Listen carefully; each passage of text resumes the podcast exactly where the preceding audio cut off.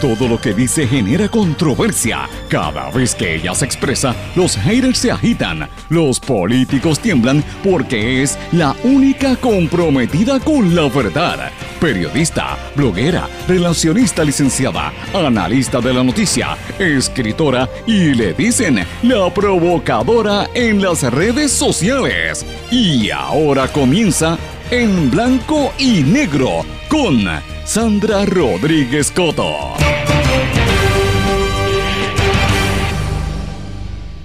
Se complica el caso por lavado de dinero contra el exministro dominicano Donald Guerrero en un nuevo litigio por el negocio de Autogermana en Puerto Rico. Bienvenidos a su programa en blanco y negro con Sandra para hoy jueves 17 de noviembre de 2022. Les saluda Sandra Rodríguez Coto.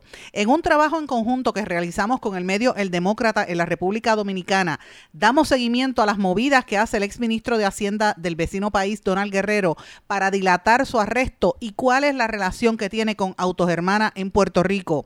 Republicanos ganan la mayoría de la Cámara de Representantes de los Estados Unidos y las implicaciones que esto tiene para nuestro país. Feministas celebran conservadores se quejan, se cuelgan todos los proyectos para restringir el aborto en la Cámara de Representantes. A regular los alquileres a corto plazo en San Juan, alcalde Miguel Romero anunció ordenanza que busca establecer un reglamento para este tipo de negocios. Inauguran salas neurointervencionales en el sistema de salud menonita. Gobernador designará nuevamente a Nino Correa para comisionado interino de manejo de emergencia, luego de que el Senado no diera paso a su confirmación en el último día de sesión ordinaria. A pesar del incremento vertiginoso en la muertes y la violencia, gobernador Pierluisi no vislumbra cambios en la estrategia contra el narcotráfico. Organizaciones e investigaciones de las organizaciones y del gobierno federal contra el expresidente Donald Trump procederán incluso con su candidatura a la presidencia. La Organización Panamericana de la Salud alerta de la triple amenaza por los incrementos dramáticos en casos de COVID, gripe, eh, la, influenza, como le llaman, y el virus respiratorio sincitial en todo el hemisferio americano. Polonia y Ucrania trataron de provocar un enfrentamiento directo entre Rusia y la OTAN, denuncia Moscú. Vamos a hablar de estas y otras noticias en esta edición de hoy de En Blanco y Negro con Sandra. Este es un programa independiente sindicalizado que se transmite a través de todo Puerto Rico en una serie de emisoras que son las más fuertes en sus respectivas regiones por sus plataformas digitales, aplicaciones para dispositivos móviles y redes sociales. Y estas emisoras son Cadena WIAC que la componen WYAC 930 AM Cabo Rojo Mayagüez, WISA WISA 1390 AM en Isabela, WIAC 740 AM en la zona metropolitana. También nos sintonizan a través de WLRP 1460 AM Radio Raíces, La Voz del Pepino en San Sebastián y a través de X61, que es el 610 AM, 94.3 FM, Patillas, Guayama y toda la zona del sureste y este del país. Vamos de lleno con los temas para el día de hoy en blanco y negro con Sandra Rodríguez Coto. Muy buenas tardes y bienvenidos a esta edición de En Blanco y Negro con Sandra. Espero que estén todos muy bien. Hoy venimos con muchísimas noticias importantes a nivel local, pero más que nada a nivel regional. En el Caribe se están dando unas noticias y unas dinámicas importantes que parecen a veces este, ocultas en Puerto Rico porque no les prestan la atención hasta que de momento revientan los asuntos y son cosas que nos afectan a nosotros, sobre todo en materia económica y en materia de la criminalidad en la región. Así que hoy venimos con muchos de estos temas y también lo que está pasando en Washington pero, mis amigos, eh, vamos a darle seguimiento al tema que hemos estado trabajando por los últimos días sobre la polémica que hay en torno al posible arresto o acusación del ex ministro de Hacienda de la República Dominicana, Donald Guerrero, y sus vínculos que tiene aquí en Puerto Rico con el negocio de automóviles y la venta de automóviles en Puerto Rico. Y específicamente eh, las acusaciones que se vislumbran que hay en su contra porque a él lo están, eh, se le imputa y se le investiga por casos de eh, corrupción y lavado de dinero, del dinero dominicano, lavado en Puerto Rico. ¿Y cómo es posible que aquí en Puerto Rico no hablen de este tema? Pues es algo que nos tiene que llamar poderosamente la atención de la prensa y para ustedes que lo están escuchando, pues para que entiendan hasta dónde llega el poder económico. Pero yo quiero mencionarles, antes de comenzar la discusión de la noticia de hoy, que en, en todo el día de ayer, en, horas de la tarde, yo recibí y en horas de la noche eh, llamadas y mensajes de texto, inclusive hoy he estado recibiendo mensajes y, he tenido conversaciones con varios ejecutivos eh, y principales ejecutivos e incluso dueños de negocios de concesionarios de vehículos y de dealers de carro y de gente que le da servicio a la industria automotriz en Puerto Rico sumamente preocupados con esta información que nosotros estamos trayendo y pidiéndonos que le demos continuidad, que no detengamos la cobertura, porque hay una preocupación genuina de cómo la industria de venta de autos en Puerto Rico se está viendo afectada por los intereses de ciertos extranjeros que están controlando el mercado en Puerto Rico. Y lo tengo que decir de esa manera porque es la realidad. El mercado de la venta de carros tiene una gran influencia de empresarios dominicanos que están entrando a trabajar aquí y estas imputaciones e investigaciones que se están haciendo en el vecino país, donde se, se demuestra, ¿verdad? Y se imputa que ejecutivos están lavando dinero, presumible en Puerto, presumiblemente en Puerto Rico, los dealers de carro en Puerto Rico, entre otros negocios, dinero que le quitan al pueblo dominicano.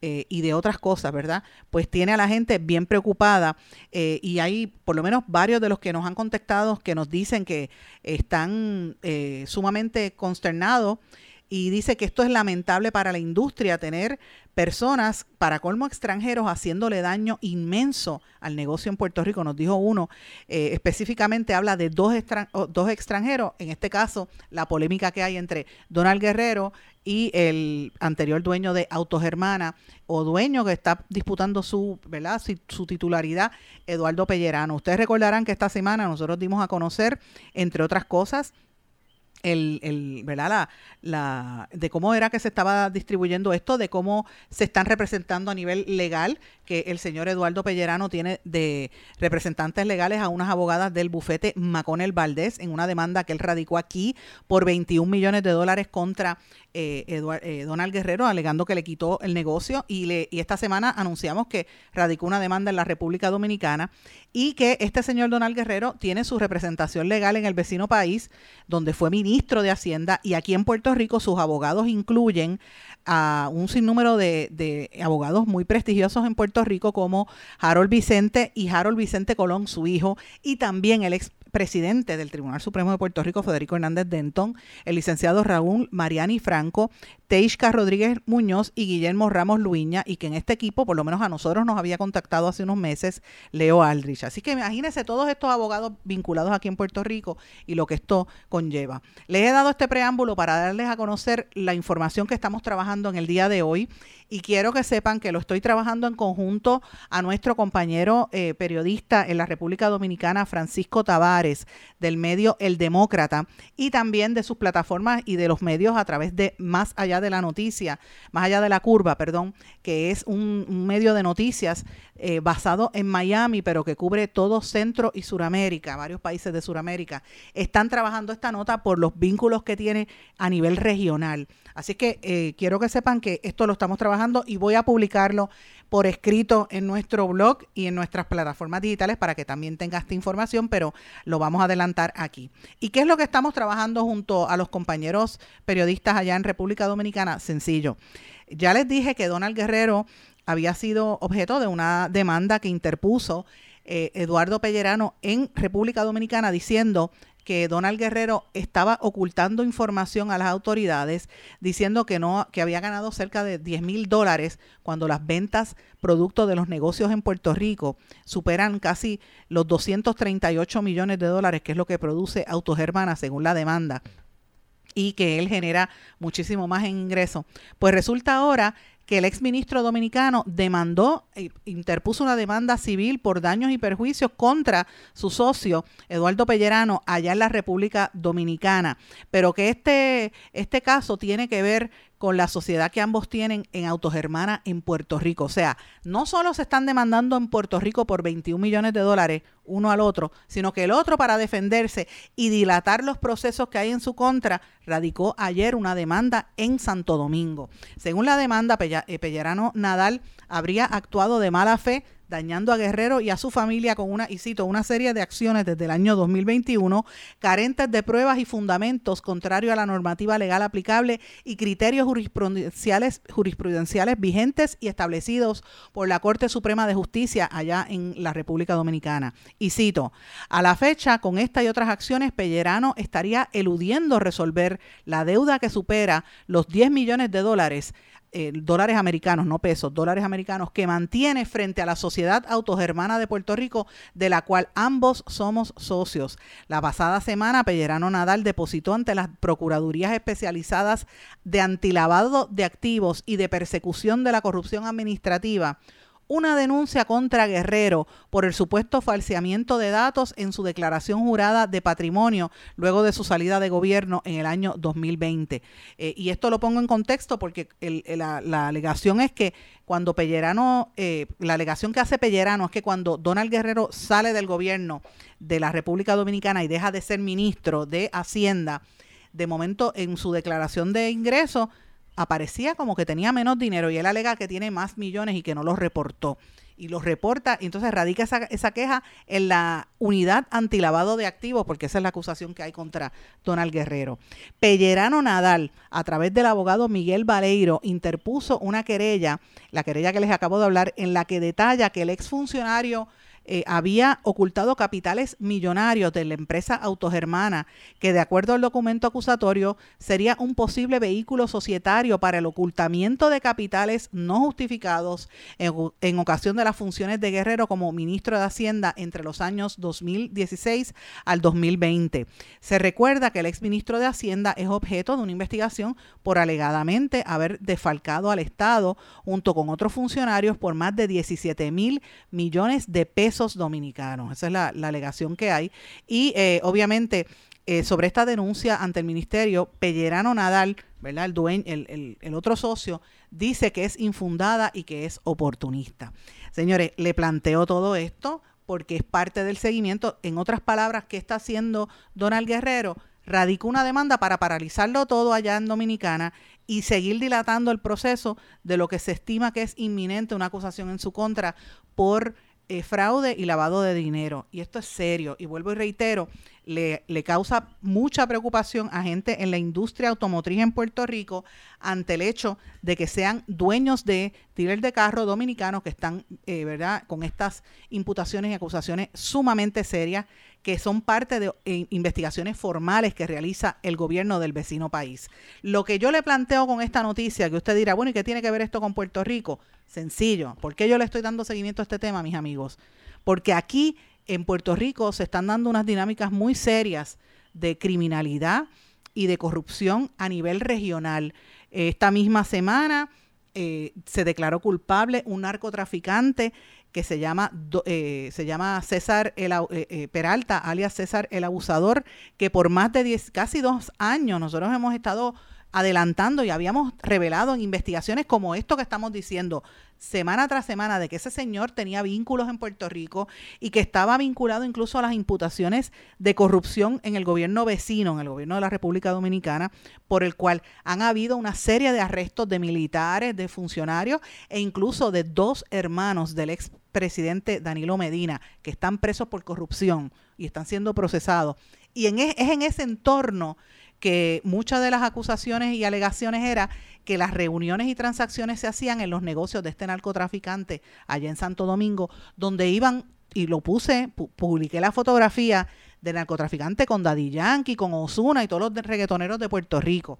Es en ese entorno que estamos viendo un alza en la criminalidad en ambos países y ciertamente eh, se relaciona a los posibles esquemas de lavado, por lo menos eso es lo que dicen las acusaciones, de lavado de dinero sacando proveniente de otras cosas eh, y entonces el rol de Puerto Rico en todo esto.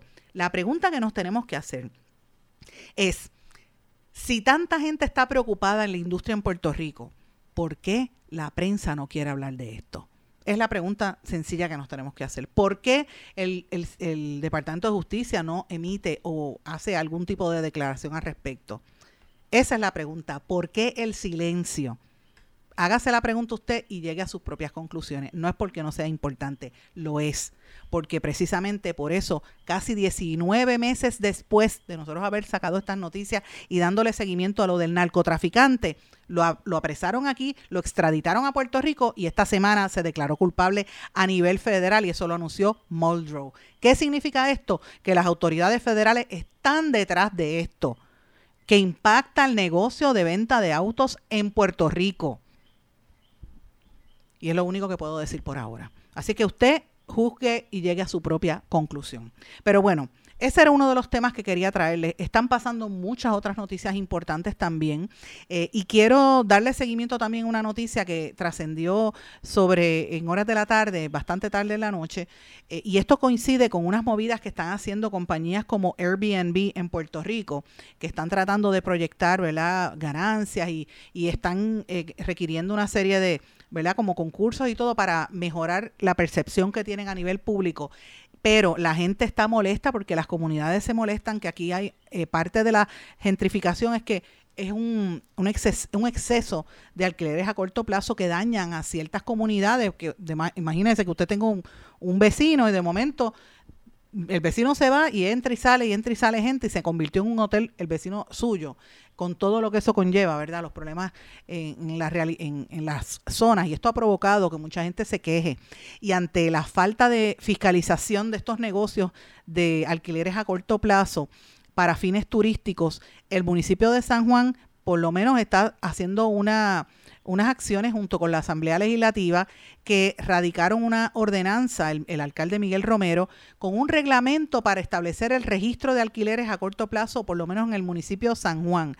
Y esto lo dio a conocer en una rueda, en una mesa redonda que tuvieron ayer mientras nosotros estábamos al aire, donde hablaba de que según la base de datos de AirDNA, al día de hoy hay cerca de 3.700 alquileres a corto plazo en San Juan registrados en solo dos de las plataformas digitales. O sea, una es Airbnb y la otra es, eh, eh, bueno, hay varias, Join a Join y, y, y, que tienen alquileres a corto plazo. O sea, son 3.225 propiedades alquiladas completamente como casas o apartamentos y en promedio la tarifa diaria fluctúa o se encuentra en 350 dólares la noche, eh, por los pasados 12 meses el ingreso promedio de estos alquileres fue de 2.400 dólares mensuales para los que las alquilan. Esto lo dijo el alcalde. O sea, es un negocio para el que tiene su casa o su apartamento en el viejo San Juan y dice, mira, yo te alquilo un cuarto y por lo menos ahí saco chavito.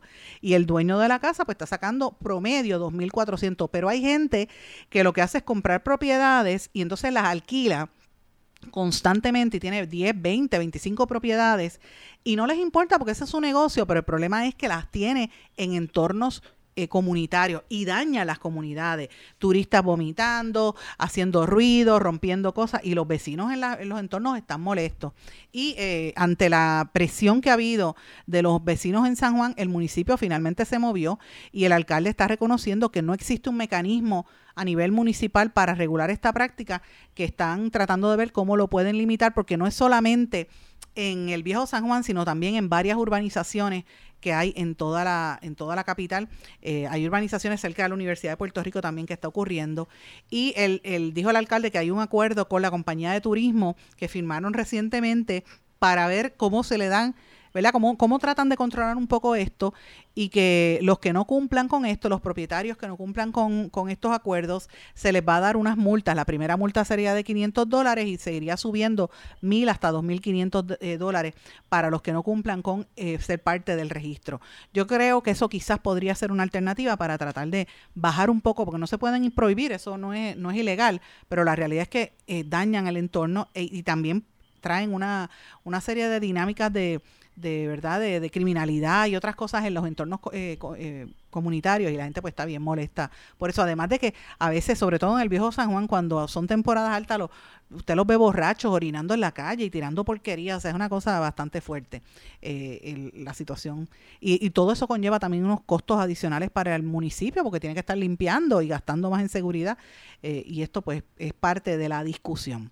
Pero bueno, ayer también se dio una noticia que hoy ha sido tema de discusión ampliamente, que fue que todos los proyectos de ley que se habían radicado, los intentos que habían para eh, ¿verdad?, restringir el aborto en Puerto Rico, todos fueron colgados en la Cámara de Representantes y tan pronto los colgaron, me refiero a los proyectos de la Cámara 715, 1084, 1403 y 1410, más el proyecto del Senado 693 que llevaron una serie de análisis eh, y de, ¿verdad? de medidas de que hasta dónde se, cuándo se podía hacer el, eh, un, practicar una terminación de embarazo, etcétera.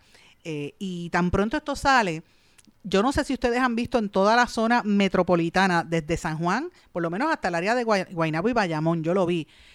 eh, no cruzacalle, eh, ¿cómo se llama esto? Billboards con mensajes diciendo que triunfaron, que triunfaron las feministas con los pañuelos verdes, que triunfaron las mujeres, porque esto ha sido una lucha muy grande, un retroceso que se intentó con esta legislación que trataron de traer en contra de lo que establece la Constitución del Estado Libre Asociado de Puerto Rico, que es que la mujer tiene derecho sobre su cuerpo.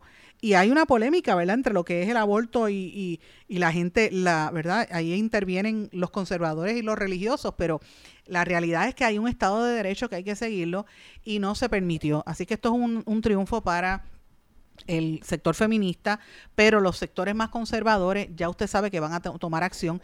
Yo he estado viendo declaraciones de miembros del proyecto Dignidad, así que hay que ver si vuelven a la carga con esto, cuál va a ser las posturas de las iglesias en torno a todas estas decisiones de, de la Cámara de Representantes, pero aquí demuestra que eh, por lo menos hubo un poco de sensatez al, al prestarle atención a lo, a lo básico, que es la constitución de Puerto Rico, y la constitución de Puerto Rico permite el, el aborto. Así que eh, es una discusión muy dura, no todo el mundo está de acuerdo con esto, pero es el, el Estado de Derecho, aunque se trate de, de limitar como, se, como han querido hacer en los Estados Unidos, hasta bajar con una decisión que elimina el Roe versus Wade, que está pasando allá, en Puerto Rico está garantizado por la Constitución. Así que me parece que es una una polémica bastante importante.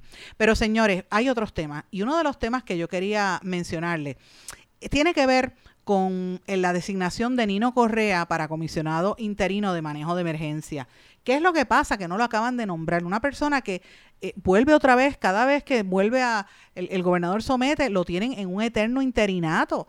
Eh, ¿Qué es lo que pasa con la Asamblea Legislativa que no lo quiere? ¿Por qué? Porque no tiene el título de bachillerato, señores. Si Nino Correa le da mano y muñeca en experiencia, ah, yo creo que no ha pasado nadie con la experiencia que tiene Nino Correa en esa, en esa, en esa zona, o sea, como, como administrador. Entonces, el gobernador Pierluisi reconoce este, esta, este, esta experiencia, lo nombra, pero entonces la legislatura no le quiere dar no lo quiere nombrar, ¿verdad? No lo quiere dar el, el, confirmar ese nombramiento. Esto fue parte de lo que dijo el gobernador.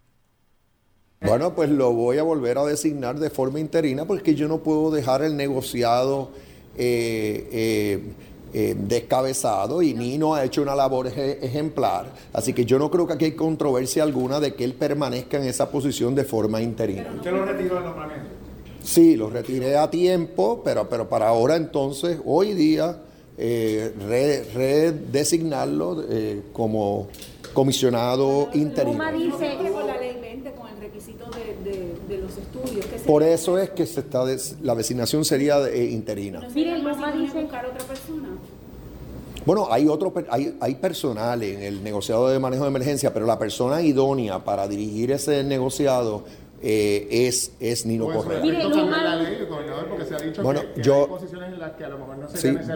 Yo sometí, yo sometí un proyecto de ley que nunca han actuado sobre el mismo, precisamente diciendo que eh, por vía de que la experiencia, cuando es una experiencia vasta como la, la que tiene Nino, que debe eh, ser suficiente para la designación. Luma dice que es crucial. Con, el liderato legislativo, la razón de, la, de, que no prospere esto es esa situación de, lo, de la preparación No, yo no creo, yo creo que es más bien que habían tantos eh, nombramientos pendientes de confirmación que no dieron abasto, o sea, no pudieron atenderlos todos.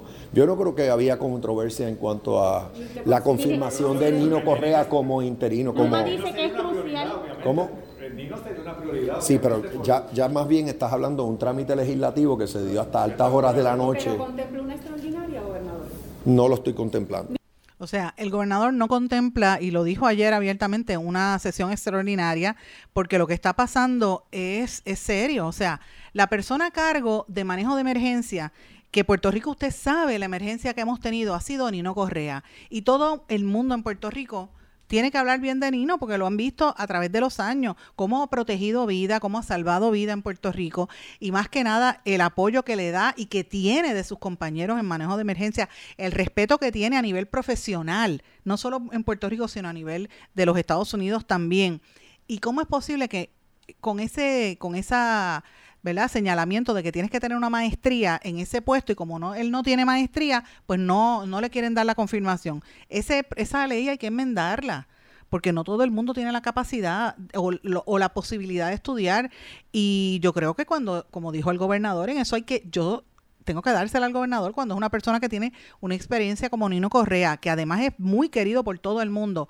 ¿Cómo es posible que hagan esto? Pues mire, sencillo, hay unos intereses económicos y hay unos intereses ahí que utilizan unas fichas, como el caso de Nino Correa, lo utilizan para presionar al gobierno en ciertas cosas y a mí me parece que esto es una falta de respeto a una, a una persona como él y además yo tengo que decirlo abiertamente yo creo que esto tiene mucho que ver con el racismo implícito en esta sociedad. Y yo le reclamo a las organizaciones que están hablando de afrodescendencia y que si la de afrodescendencia estamos ahí en, la, en la vuelta de la esquina, porque el año que viene se conmemoran 150 años de la abolición de la esclavitud en Puerto Rico, pero todavía hoy, al 2022, existe el racismo. Y ahí se manifiesta. Cuando usted ve cómo tratan a un funcionario que, ah, porque no tiene maestría, ah, pero todo el mundo lo quiere, ah, pero no tiene maestría. Qué casualidad que Nino Correa, yo creo que es el único miembro del gabinete o miembro del gobierno que es negro. Usted no se ha puesto a pensar eso. Y yo lo tengo que decir abiertamente, lo digo. Y van a decir, ah, rápido, el racismo, ay, acomplejada, porque rápido dicen esto. Ese, ese es el discurso que viene, ¿verdad? Para, para atacar a uno. Mire, no yo creo, mírelo bien objetivamente, ¿cuántos jefes de agencia son negros en Puerto Rico? ¿Y cuántos tienen una experiencia como tal? Mire, la trayectoria de Nino Correa está ahí, la el país la ve impoluta. ¿Qué es lo que está pasando que no lo nombran? No digan que es un... Eh, el gobernador trató de ser lo más este polite posible y, y trató de ser este condescendiente un poco hasta con la legislatura, pero mire, la realidad es esa. Eh, me parece que ahí tiene que haber también un elemento de racismo implícito eh, y, yo diría que hasta explícito de parte de algunos legisladores. A mí no me cabe nada menor duda y yo creo que hay que nombrarlo y hay que darle la, la, posición lo antes posible. Porque Puerto Rico vive en estas emergencias precisamente por la mala planificación, por la mala construcción y esto representa vidas. El otro día una muchacha murió por el, el carro que se fue en el río, ustedes recordarán, y que hubo unas críticas que no la salvaron. Mire, pero es que el, Nino Correa va a todas las emisoras y va a todos los medios alertando en, en situaciones de emergencia. La gente ya lo sabe, pero con todo y eso la gente no sigue instrucciones y se tira cuando hay golpes de agua. Ve, ve un charco y dice, yo le paso por encima y pasan estas cosas. Pero arriesgan sus vidas estos, este personal para tratar de salvarle la vida a otras personas, a otros, a otros ciudadanos, y yo creo que merecen un poquito de respeto. Voy a una pausa, regresamos enseguida. No se retiren, el análisis y la controversia continúa en breve, en blanco y negro, con Sandra Rodríguez Coto.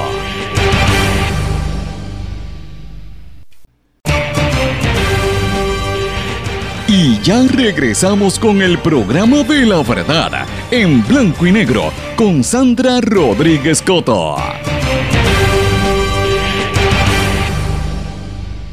Regresamos en blanco y negro con Sandra, mis amigos.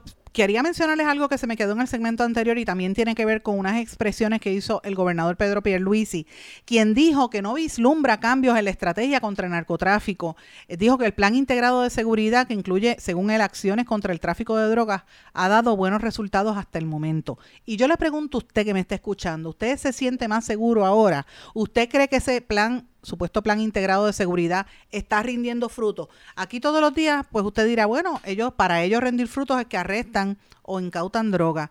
Pero, ¿qué pasa para prevenir la criminalidad que hay en Puerto Rico? Esa es la pregunta que tenemos que hacernos. Eh, y el gobernador, pues, dice que no tiene que cambiar nada y que está bien en esa estrategia. ¿Qué usted piensa al respecto? Déjeme saber y me escribe a través de todas las redes sociales, Facebook, Twitter, Instagram, Tumblr, eh, eh, eh, qué sé yo, Facebook, todas las páginas de Facebook, LinkedIn, en cualquiera de las redes sociales usted me puede escribir o me escribe a través del correo electrónico en blanco y negro con Sandra arroba gmail.com. Pero bueno, hablando de criminalidad, se declara culpable de dos cargos el coacusado en el caso de Félix Verdejo. Él quería llegar a un acuerdo con la Fiscalía Federal y me refiero, en, ustedes recordarán el terrible secuestro y asesinato que nos tuvo durante tantas horas y días sufriendo, el caso tan atroz del asesinato de Keishla Rodríguez en el 2021. Ustedes recordarán todo lo que el país sufrió esa agonía de ese asesinato tan cruel de esa muchacha que estaba embarazada y le amarraron las manos, los pies, la golpearon y la tiraron, después que le dan el, el golpe, la tiran por el puente de, del Teodoro Moscoso para el agua. Eso fue una cosa horrible. Recuerden ese caso tan, tan, tan, es que no puedo ni hablarlo. Fue, fue uno de estos casos que marca uno. Pues el, el abogado José Aguayo, que es el representante legal de Luis Cádiz Martínez, eh, se, radicó, una, radicó una moción en la que el acusado, Luis Cádiz, se declarará culpable de los cargos 1 y 4 en aras de llegar a un acuerdo con la Fiscalía Federal. Eh, y obviamente eh, esto es parte de una acusación que se dio en mayo del año pasado ante un gran jurado federal que lo acusó a él junto al boxeador Félix Verdejo de planificar y con premeditación asesinar a esta joven que era una muchacha amante de los animales y que mantuvo una relación sentimental con Verdejo, quien era casado durante muchos años. Ella estaba embarazada y supuestamente estaba embarazada de él. Recuerden que fue terrible. Así que anteriormente Cádiz Martínez se había declarado no culpable en los cargos de secuestro y asesinato eh, de, de ella y de su hijo no nacido, pese a haber sido testigo clave y quien informó a las autoridades dónde podían encontrar el cuerpo de la mujer y la forma de en la que fue asesinada. Pero el 28 de octubre, Aguayo sometió una moción al Tribunal Federal solicitando una extensión para presentar un cambio de alegación para que fuesen un poquito más suave con ellos, con él.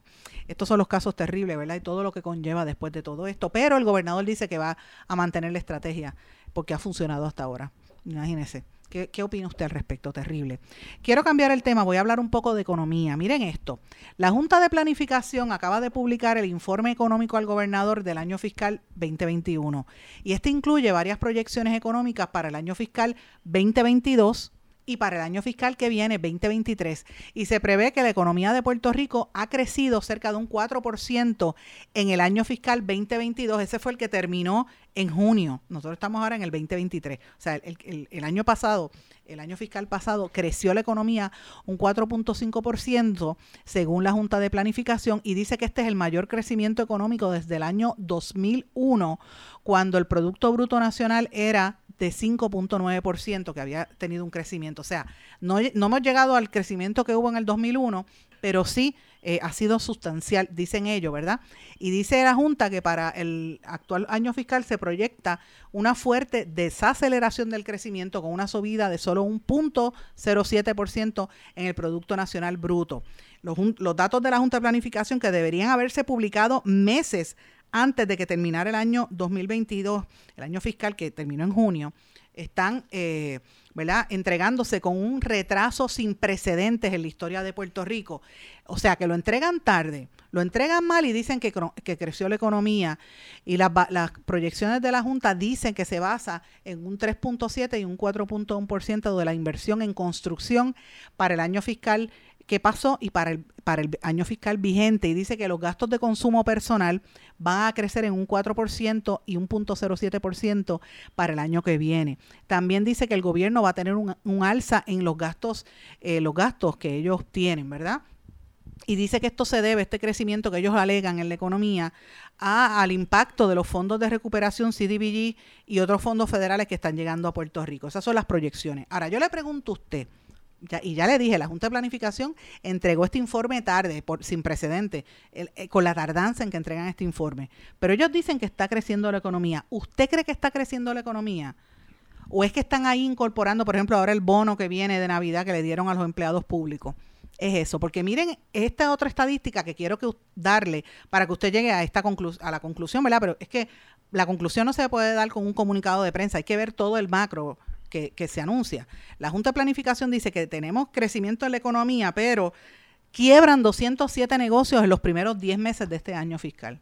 Mire, mire qué cosa. Entre enero y octubre, 207 comercios se han declarado en quiebra. Son 17.6% más que para el mismo periodo en el año anterior, según datos del Boletín de Puerto Rico. Esta es la cifra más alta para el mismo periodo desde el año 2019, que fue, imagínense, todo lo los cambios de gobierno que hubo.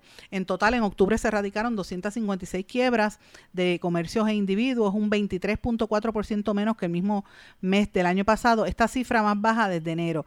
En los primeros 10 meses del año, las quiebras han caído 3.9% y la deuda total asciende a 239.9 millones.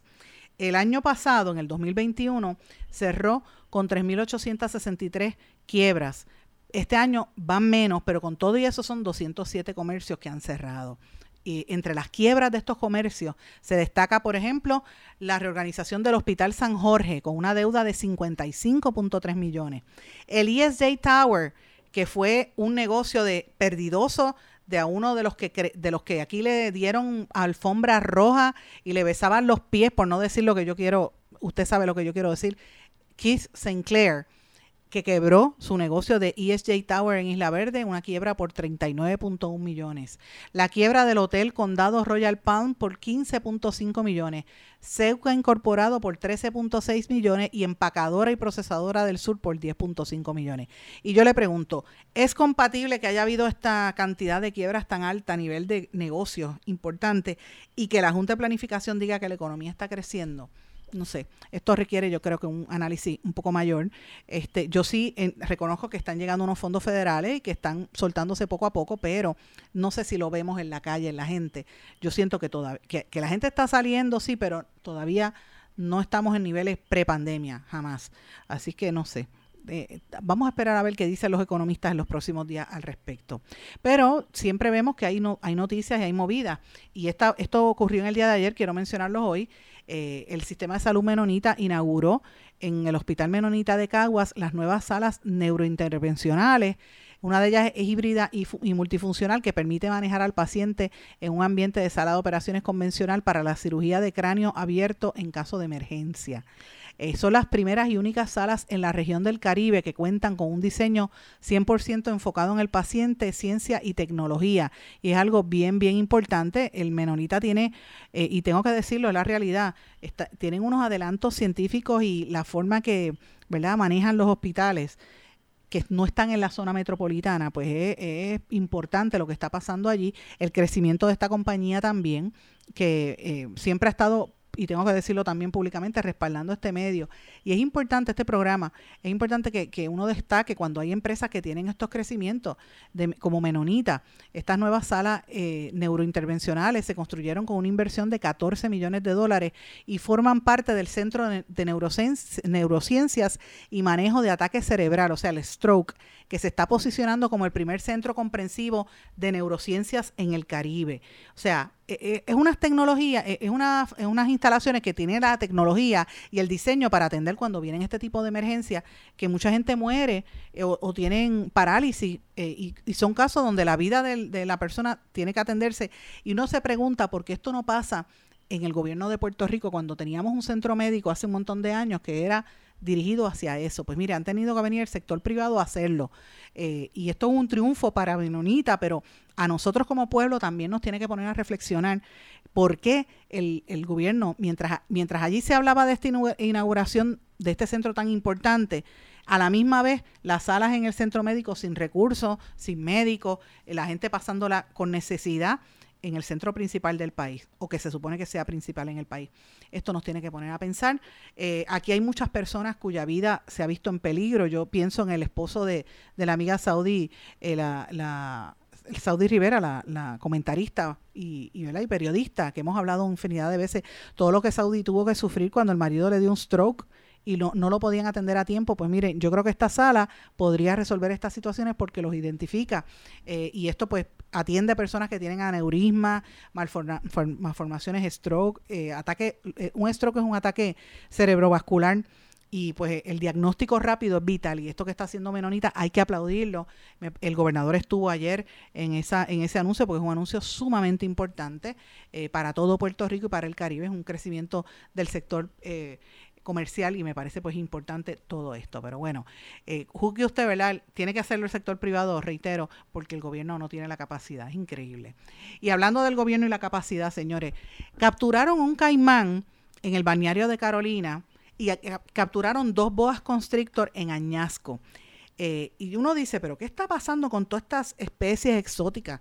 Hace par de días, ustedes recordarán que salió en las redes sociales, lo dijimos aquí, una boa, una parecía una anaconda gigantesca en naranjito, que el video, yo decía, Dios mío, pero ¿y de dónde salió eso tan grande? Eso se come, se come una vaca, si se come una vaca, se come un ser humano completo, imagínense, un niño o un perrito, la gente que a veces los amarra fuera de la casa.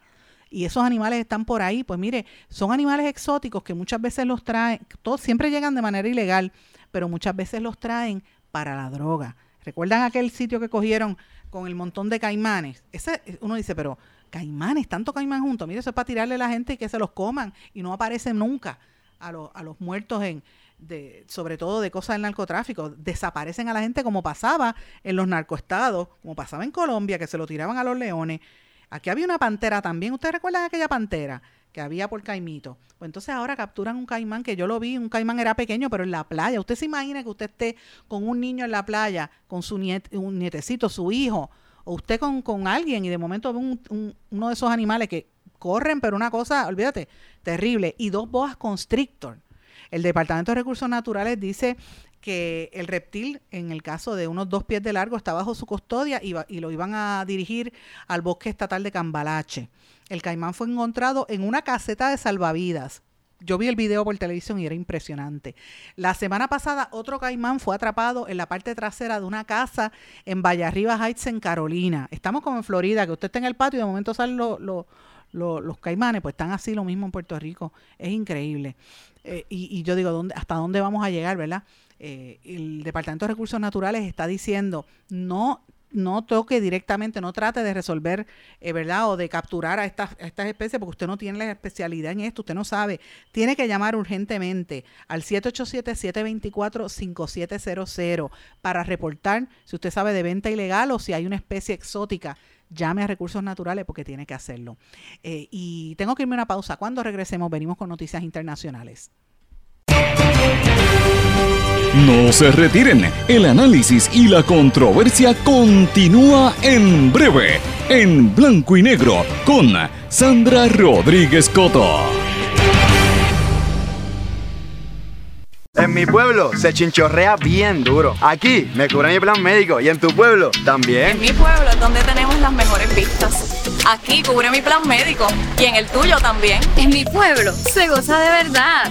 Aquí me cubre mi plan y en tu pueblo también. Plan de salud Menonita en todo Puerto Rico. El plan médico que te cubre con una extensa red de médicos, especialistas y laboratorios. Además, te cubre en el hospital de tu preferencia en cualquier lugar de Puerto Rico. Plan de salud Menonita.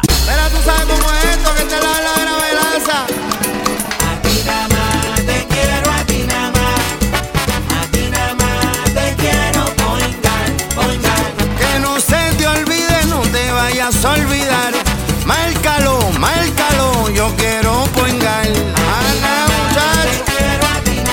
Mira, márcalo sin miedo. Te quiero poingar, poingar. A ti nada más te quiero. Yo quiero poingar. Muchacho. El dolor de cabeza con sus obligaciones de contabilidad con los servicios que presta Villalba y Villalba Company. Directo, personal y con sensibilidad humana. Lo que se busque un verdadero asesor de contabilidad para todo tipo de servicio de contabilidad, pago de IBU, pago de nómina, informes trimestrales y anuales y otros. Ofrecen servicio directo personalizado. Villalba y Villalba Company. Para orientaciones, su teléfono el 939-336-5774. 939-336-5774. Y ya regresamos con el programa de la verdad, en blanco y negro, con Sandra Rodríguez Coto. Regresamos en blanco y negro con Sandra. Bueno, mis amigos, la Organización Panamericana de la Salud está haciendo una alerta que le emite a todo el hemisferio americano incluyendo Puerto Rico, aunque nos creamos que somos el ombligo del mundo, señores, somos parte de este hemisferio. El alerta que acaba de emitir la Organización Panamericana de la Salud es para que se cuiden de la triple amenaza que está habiendo ahora sobre la población, que incluye el alza vertiginosa en los casos de COVID, los problemas con la gripe estacional, como ellos le llaman, la influenza, y el virus, el virus eh, respiratorio, el, virus respiratorio sincitial, BRS, como ellos le llaman, que han aumentado dramáticamente en lo que supone una triple amenaza para la población. Y señores, si ustedes se fijan, en Puerto Rico hemos visto unas alzas específicas de estos temas y es importante que lo traigamos a discusión porque estos son los asuntos que, que a la hora de la verdad perjudican a la gente, la gente pues no lo, como que no lo discuten. Y para que usted tenga una idea, señores, el, en la tasa de positividad de COVID, por ejemplo, en Puerto Rico, está casi en un 18%. M- Más de 800 casos nuevos por día se registran de COVID en Puerto Rico. O sea, 18% de, de positividad era para cuando estaba Wanda Vázquez que no hubiesen cerrado. Obviamente el panorama es distinto, hay más gente vacunada, aunque también hay mucha gente que no se quiere poner el el refuerzo nuevo pero la verdad es que estos casos están aumentando. ¿Y por qué yo traigo esto a colación? Porque yo sigo viendo alguna gente con, ma- con las mascarillas. Yo me pongo la mascarilla cuando estoy en lugares cerrados y cuando estoy cerca de personas, ¿verdad? Eh, cuando estoy al aire libre me la quito porque no, no la soporto, pero no, yo ando siempre con una mascarilla y yo les recomiendo que lo hagan porque lo que está pasando ahora es muy fuerte y pues una sola infección respiratoria es para preocuparse, pero imagínense si hay tres y hay personas que le están dando las tres cosas a la vez que están enfermos y eso pues puede conllevar, dependiendo del cuadro clínico que tenga la persona y de las condiciones, puede conllevar incluso hasta la muerte. Así que aquí hay que tener mucho cuidado y esta alerta la emite la Organización Panamericana de la Salud. Así que esté pendiente. En Estados Unidos, la noticia más grande ha sido que el Partido Republicano obtuvo la mayoría en la Cámara de Representantes. Eh, ya el, el presidente Biden, pues, dijo que quería trabajar con ellos. La, la- está bastante cerrada, pero ciertamente esto demuestra la división que hay eh, política en los Estados Unidos. Y yo creo que la, el anuncio de Trump pues viene a añadir a esto, el anuncio de que Trump va a volver a aspirar a la presidencia, añade a esta polémica. Pero ciertamente nosotros tenemos que pensar en Puerto Rico, ¿qué va a representar esto para para nosotros en los próximos meses y años, cuando se supone que empezar ahora la apertura para la distribución de los fondos que estuvieron aguantados después de la reconstrucción bajo Trump, y, y estuvieron aguantados porque Trump desconfiaba de los corruptos que había en el gobierno, lo dijo públicamente, pero quien se fastidia es el pueblo, no es el gobierno. Lo- Los, gobernantes viven de lo más bien y se montan en, en aviones y vienen de vacaciones como hizo Ricardo Rosselló, no les importa lo que siente el pueblo. Ah, no, todo lo contrario. Nómbrame a mí ahora, este, como dice él, eh, delegado y gana, págame 90 mil pesos. Como le- bueno, él, lo está- él no- él supuestamente no está recibiendo salario, pero, pero el hecho de tener un puesto electivo, pues nos tiene que poner a pensar cuál es el verdadero interés de estas personas, ¿verdad? Pero ciertamente a los políticos no les importa, el que se fastidia es el pueblo. Mire todo lo que se ha retrasado aquí, la reconstrucción y todo lo que ha provocado esta, este retraso, porque con estas lluvias de Fiona lo que hicieron fue aumentar toda, toda la crisis que ha habido de tantos años. Señores, pero eh, todo esto incide y debo decirle que Trump eh, la, el regreso de Trump a la palestra pública como candidato va a traer mucha polémica en los próximos meses, pero están diciendo que las investigaciones en su contra el del Departamento de Justicia van a continuar, eso lo dijo el Departamento de Justicia, aunque sea candidato van a seguir investigándolo, así que él va a utilizar la campaña para hacer como hizo Aníbal Acevedo Vilaki, para buscar un pretexto y decir que siendo, está siendo objeto de persecución, y Trump conociendo cómo es él se va a victimizar y posiblemente le saque partido a esto y sea para su beneficio. Vamos a ver qué dice la gente. En Estados Unidos también los Dreamers, soñadores, que son los jóvenes y personas beneficiarios del programa de acción diferida para los llegados en la infancia a Estados Unidos, le están exigiendo a los dos partidos, republicanos y demócratas, en el Congreso que resuelvan el problema, solucionen el problema antes de fin de año. Los Dreamers son los, inmigrantes de países ¿verdad? que están con problemas de inmigración que muchas veces nacieron o llegaron de bebés a Estados Unidos, han vivido toda su vida ahí, fueron a escuela en Estados Unidos, están en la universidad y ahora tienen amenaza de deportarlos a los países de origen de su familia que muchos de ellos ni siquiera hablan español, así que esto es una situación bien difícil para estos Dreamers eh, y un clamor unánime de que la situación se resuelva. Este programa se lanzó en el año 2012 cuando Barack Obama era presidente y entonces en el 2017 Donald Trump ordenó que lo cancelaran y luego de numerosas querellas judiciales han conducido a la situación actual que los Dreamers todavía no se sabe están en ese en ese limbo jurídico eh, que tienen los que no son ciudadanos americanos.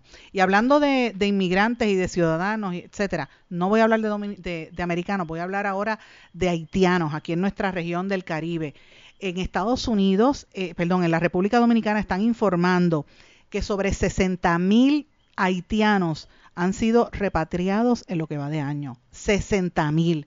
Imagínense cuántos haitianos están entrando diariamente a la República Dominicana y cuánto de ese flujo llega a Puerto Rico, que no se sabe, porque aquí nos enteramos cuando cogen una lancha o ven una lancha eh, sin, sin pasajeros, ¿verdad? Y los ven sin tripulantes y uno sabe que, que, que, pues, presumiblemente eran eh, inmigrado- inmigrantes de- indocumentados, ¿verdad? Que lo- los se esconden o, o los, los recogen las gangas estas de, de trato humana que hay en Puerto Rico y en la República Dominicana, pues, pues mire lo que está pasando con los haitianos. Es una crisis sin precedente cuando allá está creciendo vertiginosamente los casos de cólera eh, que se extiende por Haití y la violencia sigue en aumento y la Organización de las Naciones Unidas, la ONU, está tratando de conseguir fondos adicionales a nivel global para tratar de aguantar la crisis que hay en Haití, pero francamente es una situación muy fuerte. Eh, recuerden que también hubo un brote de cólera hace muchos años, en el año 2010, que causó un sinnúmero de muertes, causó más de 10.000 personas murieron por esa enfermedad y dicen que van en ese mismo ritmo ahora mismo por Haití, por la crisis que hay. Pero señores, no es solamente Haití, en la región del Caribe están pasando muchas cosas. En Jamaica, el gobierno de Jamaica, el primer ministro An- Andrew Holness, anunció la radicación de dos órdenes de excepción para varias divisiones del país por la el- y declaró en otras palabras un estado de emergencia por el incremento en la delincuencia. Y uno dice, por lo general estas noticias no se discuten en Puerto Rico, a pesar de que estamos tan cerca. Y y yo digo, ¿cómo es posible que nosotros estemos más cerca de Haití, de, Haití, de Jamaica, de Cuba? O de las Islas Vírgenes, estamos más cerca que de Estados Unidos, pero lo único que hablamos es de Estados Unidos, claro, por la relación colonial, pero ciertamente aquí le prestan más atención a otros temas cuando estamos, hay unos vecinos que tienen unos ejemplos similares a lo que vive en Puerto Rico. Aquí en Puerto Rico hay una gran criminalidad, trasiego de droga, mire, lo mismo está pasando allí en Jamaica. Hay varias cosas, ¿verdad? Este, eh, que ahora dicen que eh, cuando se decreta un estado de emergencia allí, tiene que ser por desastres naturales o por incendios catastróficos, por una infección, el brote o algo, o un aumento drástico en la delincuencia. Y ahora mismo lo que está pasando allí es que te permiten arrestarte eh, sin orden de detención porque hay una- un estado de emergencia. Eh, hay una lista que hizo el gobierno de 300 individuos sospechosos en ese país. Pero ¿cuál es la crisis que hay? ¿verdad? Un aumento vertiginoso de la criminalidad desde el año 2017 hasta ahora. Para que usted tenga una idea, hasta el 13 de noviembre de este año, en Jamaica se han registrado 1.360 asesinatos. Eso es casi un 6.8% comparado al año anterior, según informó la policía de Jamaica. El 72% de los asesinatos y el 75% de los tiroteos se concentra en 10 de las 19 divisiones policiales en estado de emergencia. O sea que es casi todo el país. Hay más de 800 casos de robo y, de, y otros 800 de allanamiento. Y el problema que hay de la violencia se debe a bandas criminales. Tan solo el 71% de los homicidios cometidos este año están vinculados a agrupaciones de, de delincuentes, según el gobierno de Jamaica. Entonces yo me tengo que preguntar, si en Jamaica están matando a 1.360 personas y hay bandas de criminales, como está pasando en Haití también, que son bandas de, de criminales, unas pandillas, que meten, bueno, cogen edificios, le entraron a tiros al convoy de emisarios de Estados Unidos, o sea, yo no les importa nada, eso es en Haití. En Jamaica va por las mismas, ¿verdad? Este, yo le pregunto a ustedes, ¿en Puerto Rico no habrá ese tipo de organización criminal eh, que, que trabaja como gangas? De ese tipo de gangas, no de la ganga que restan de dos o tres, no, no, no, me refiero a gangas organizadas políticamente, como si fuesen un, un sistema paralelo, militar paralelo. Pues mire, eso es lo que está pasando aquí al lado. Y yo me pregunto si nosotros no estamos tan lejos de esa realidad. Eh, lo planteo para que estemos conscientes de lo que está pasando en nuestro en nuestro entorno. Otra cosa que también es importante, la subsecretaria de Asuntos Políticos de Estados Unidos, Victoria Nuland, inició una gira precisamente por Jamaica, Ecuador y Colombia para establecer unos diálogos estratégicos y compromisos bilaterales. Fíjense qué cosa más interesante, unos negocios que quieren hacer específicamente en materia de, eh, ¿verdad? identificación y, y detención de trasiego de drogas para reducir la violencia y también para el desarrollo eh, eh, económico y tratar de limitar la migración hacia los Estados Unidos. Pero me parece importante que estos, estos temas se estén discutiendo y en Puerto Rico ni se mencionan. eh, y es importante. En México también están ocurriendo varias cosas que me parece grande. Usted sabe que hubo una, una protesta muy grande a nivel de todo México hace unos días y el presidente, eh, la gente está en contra, esa manifestación fue en contra de unas enmiendas que quiere hacer el presidente mexicano a la ley electoral. Entonces ahora López Obrador le anuncia que va a encabezar una marcha en el Zócalo en apoyo a esa ley. O sea, él mismo va a organizar una marcha y que la va a estar convocando él para tratar de neutralizar ¿verdad? La, el, el imagen de lo que pasó tan negativo en su contra. Y en México también la Comisión Interamericana de Derechos Humanos presentó su tercer informe eh, sobre el caso de Ayotzinapa, los muertos que no acaban de, de concluir quiénes fueron, ¿verdad? Se sabe que, que eran desaparecidos, eran unos estudiantes que desaparecieron y aparecieron muertos después. Y señores, termino con una noticia de Elon Musk que sigue dando de qué hablar y desde que compró Twitter, aquello allí está terrible. Él acaba de mandar un ultimátum que le dice a los empleados de Twitter, tienen dos opciones, o se compromete a trabajar largas jornadas o de inmediato queda fuera y lo votamos. Eso fue lo que él dijo. Increíble lo que está diciendo Elon Musk eh, sobre, sobre los empleados de y es un, vuel- un vuelco a mejorar la ingeniería de esto. Él quiere mejorar la eficiencia porque están perdiendo eh, estrepitosamente seguidores en la red de Twitter y él pues tiene que ser hacer su negocio rentable. Mis amigos, he querido presentarle todo este panorama general de las noticias. Espero que, haya sido de su agrado. Déjeme saber eh, qué, qué opina, déjeme saber sus preocupaciones. Me escribe a través de todas las redes sociales o en el correo electrónico en blanco y negro con Sandra arroba gmail.com. Será hasta mañana. Que pasen todos muy buenas tardes. ¿Se quedó con ganas de más? Busque a Sandra Rodríguez Coto en las redes sociales o acceda a en blanco y negro.blogspot.com porque a la hora de decir la verdad solo hay una persona en la cual se puede confiar. Sandra Rodríguez Coto en blanco y negro.